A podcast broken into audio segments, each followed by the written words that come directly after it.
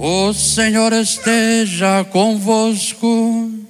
Ele está no meio de nós. Proclamação do Evangelho de Jesus Cristo segundo Lucas.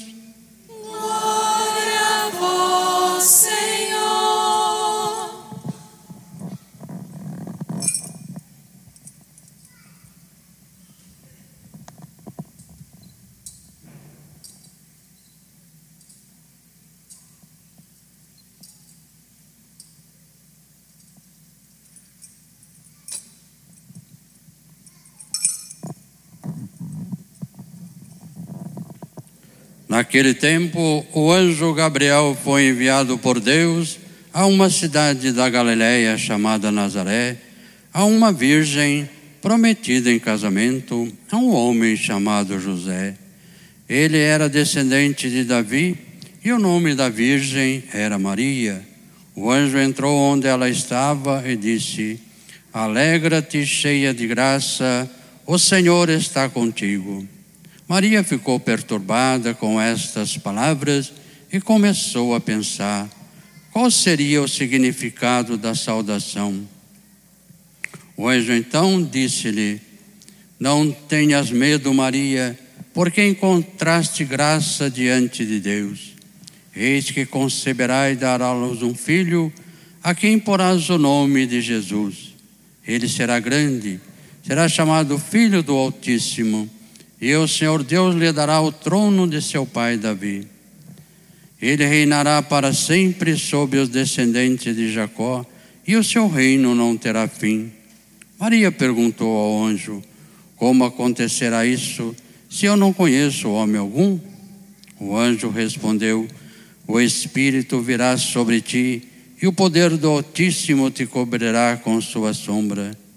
Pois o menino que vai nascer será chamado Santo, Filho de Deus. Também Isabel, tua parenta, concebeu um filho na velhice. Este já é o sexto mês daquela que era considerada estéril, porque para Deus nada é impossível. Maria então disse: Eis aqui a serva do Senhor, faça-se em mim segundo a tua palavra. E o anjo retirou-se. Palavra da salvação.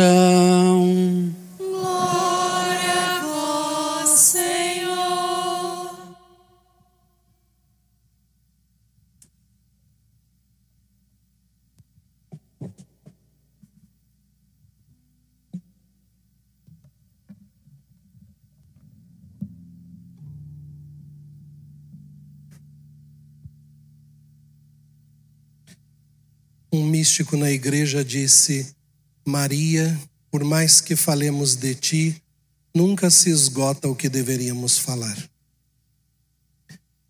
E não se esgota o que deveríamos falar de Maria, porque ela está toda em Deus. E nunca nós vamos conseguir falar o suficiente de Deus. Nem nunca vamos conseguir traduzir o mistério do amor de Deus em nossa vida. As leituras de hoje nos ajudam um pouco a pensar no mistério que celebramos e na festa da Imaculada Conceição. Começando por Deus que procura o homem. Deus estava acostumado a se encontrar com o homem. O Gênesis diz que à tardezinha eles caminhavam juntos e conversavam, passeavam pelo Éden. Mas naquele dia Deus não encontrou nem o homem nem a mulher. Mas não deixou de procurá-los. Os procurou até encontrar. E então perguntou para eles por que eles fugiam dos seus olhos. E eles então tinham vergonha de Deus porque tinham quebrado a promessa. E quando a gente quebra uma promessa e quando a gente não obedece aquilo que a gente se dispôs a obedecer, a gente se envergonha. A exemplo dos nossos pais no paraíso, quantas vezes nós temos a tendência ou até a vontade de fugir do olhar de Deus. Mas Deus não desistiu nem da humanidade, nem do homem e da mulher. Continuou colocando ali o seu voto de confiança. Apesar das consequências que derivavam da, daquela desobediência, o homem e a mulher continuaram sendo o centro do seu amor. E é isso também que nos fala São Paulo, falando aos Efésios na segunda leitura. Ele diz que nós fomos amados por Deus, que nós fomos encontrados pelo olhar e pelo amor de Deus, e que Deus nos predestinou para sermos santos e irrepreensíveis, que Deus nos destinou para sermos também imaculados, que Deus nos predestinou para sermos cheios da graça porque não tem graça maior do que ser contado entre os filhos e filhas de Deus. E aí chegamos no Evangelho, o Evangelho é a Anunciação, que a gente já conhece tão bem. Mas nós podemos fazer um paralelo com a primeira leitura, porque Deus manda o seu anjo e o seu anjo representa, e o seu anjo procura Maria uma jovenzinha. E procura Maria dentro da pedagogia de Deus, que vai aos pequenos, aos pobres, que vai a um lugarejo tão pequeno como Nazaré para desposar esta mulher, esta jovem. Se lá no Gênesis o homem e a mulher tentavam se esconder de Deus, agora no Evangelho e naquela Nazaré, Maria se mostra toda inteira a Ele. E por que não se esconde? Porque não tem mancha. Porque não tem pecado.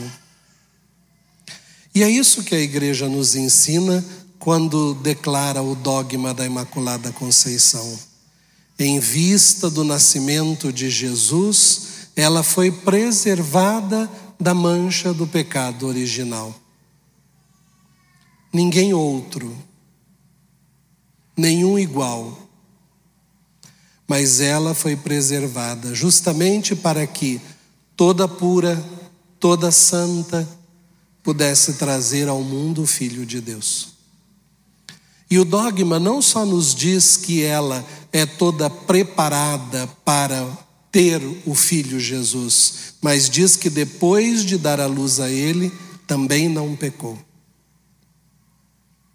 Não precisa se esconder do olhar de Deus quem é toda pura. Não precisa se esconder do olhar de Deus quem é toda bela. E é isso que o anjo lhe diz. Diz, ô oh Maria, alegra-te, porque o Senhor encontrou graça em ti. O Senhor se agraciou de ti. Aliás, o anjo não diz Maria, né? O anjo diz cheia de graça, agraciada. E a gente pode entender este cheio de graça em dois sentidos.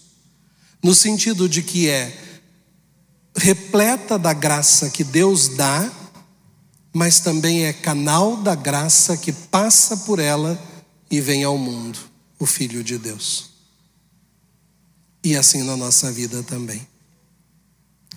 Se lá no paraíso a humanidade diz não ao projeto de Deus, desobedece, se torna é, distante ou estranho ao projeto de Deus, em Maria a humanidade volta a dizer sim ao projeto de Deus. E como é bonita a participação de Maria neste mistério, porque ela se reconhece completamente nada. Ela diz: Eis a escrava, e a gente sabe que escravo não tem direito algum, e depois de ter servido, e ter servido, e ter servido, se o seu patrão lhe diz, vai fazer mais isso e mais aquilo, ele faz, porque ele não tem a sua vontade própria. Ele tem um dono. Maria diz isso, diz: Eu não sou dona de mim, o Senhor é meu dono. Portanto, realize-se em mim a sua vontade completamente. Nós, igual a Maria na nossa humanidade, nós também fomos escolhidos. Nós também fomos chamados. E a gente precisa reconhecer também a pequenez da nossa humanidade diante da grandeza do chamado. Nós não podemos nos esconder do olhar de Deus, apesar de muitas vezes pecarmos, apesar de muitas vezes mancharmos a beleza da imagem e semelhança que somos. Eu gosto tanto daquele momento em que o Papa Emérito Bento XVI, eleito Papa, sai na janela do Vaticano e diz que ele é um humilde servidor da vinha do Senhor e que é um instrumento inapto, mas que o consolava o fato de que Deus poderia usar de um instrumento não muito afiado para fazer uma boa obra. Assim deveria ser na nossa vida.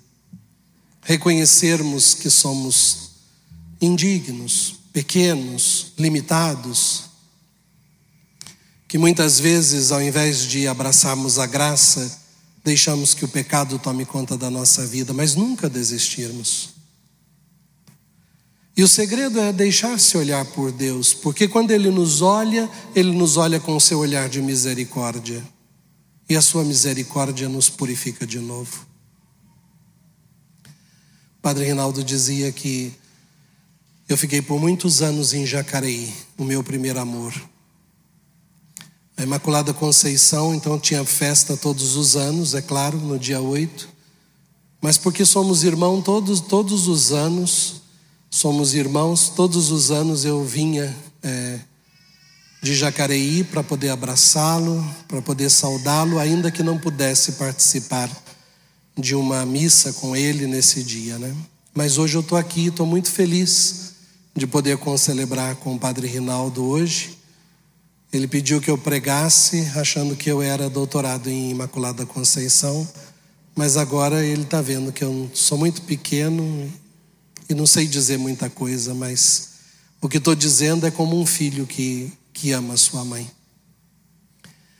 E eu queria dizer ainda duas coisas. Esses dias eu via na internet um padre pregando, uma pregação amarga, coitadinho.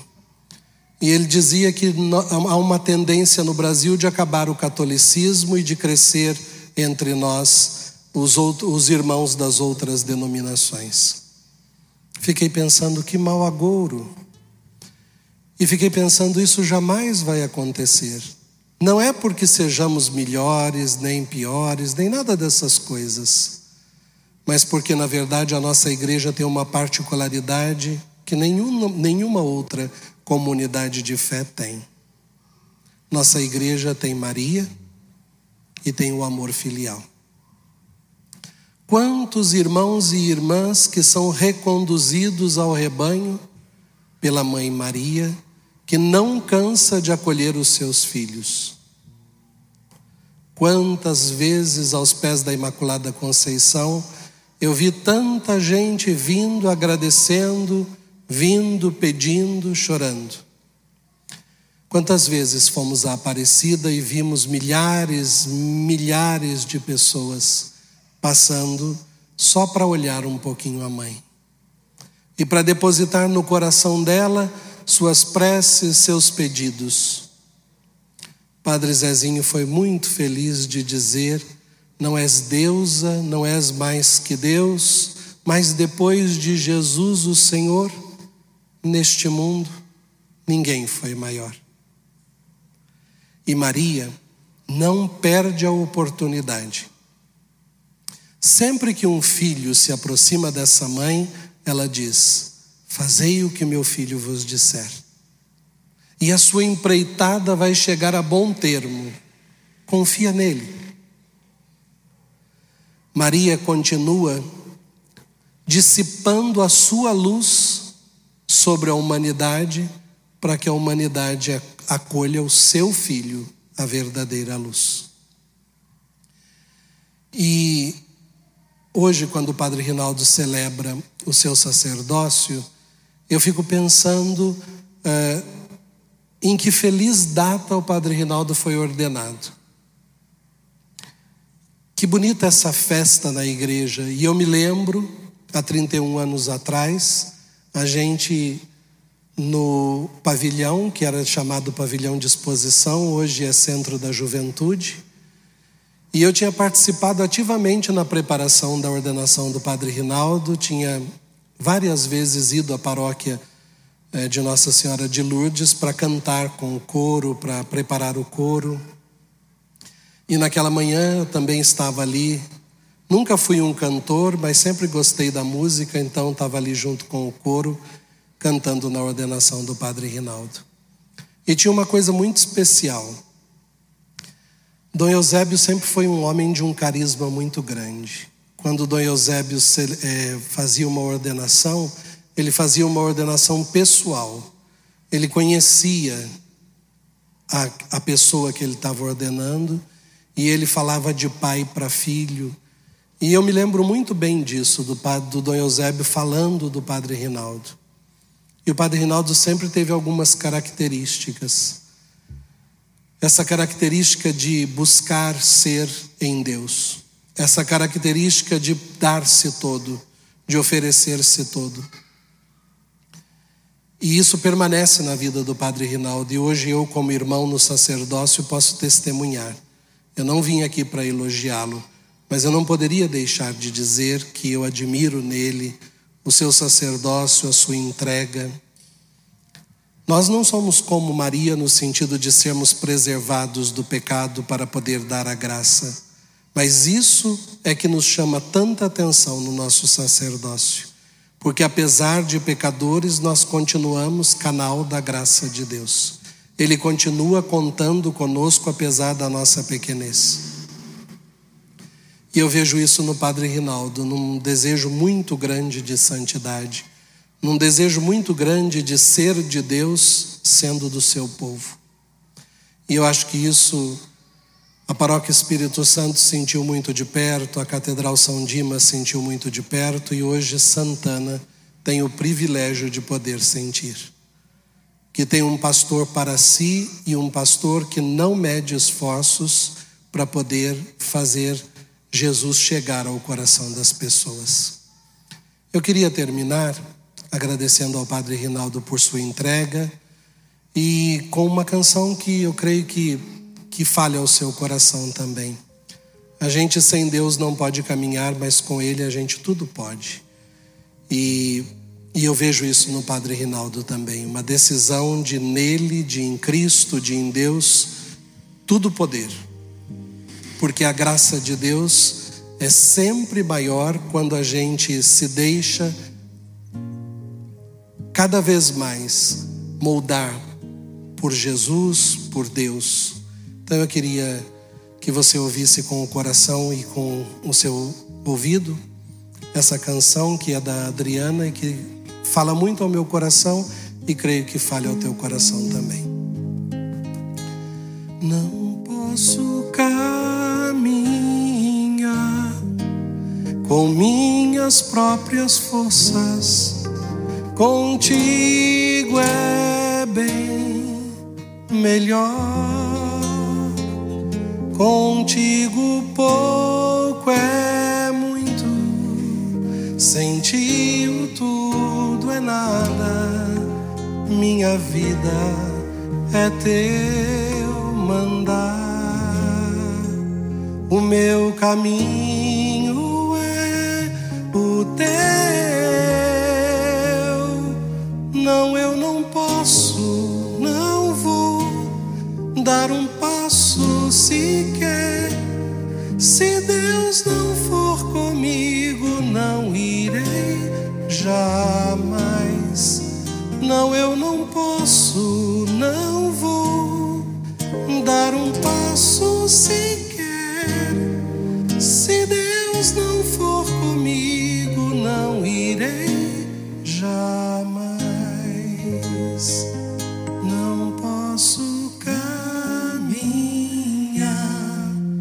com minhas próprias forças. Contigo é bem melhor. Contigo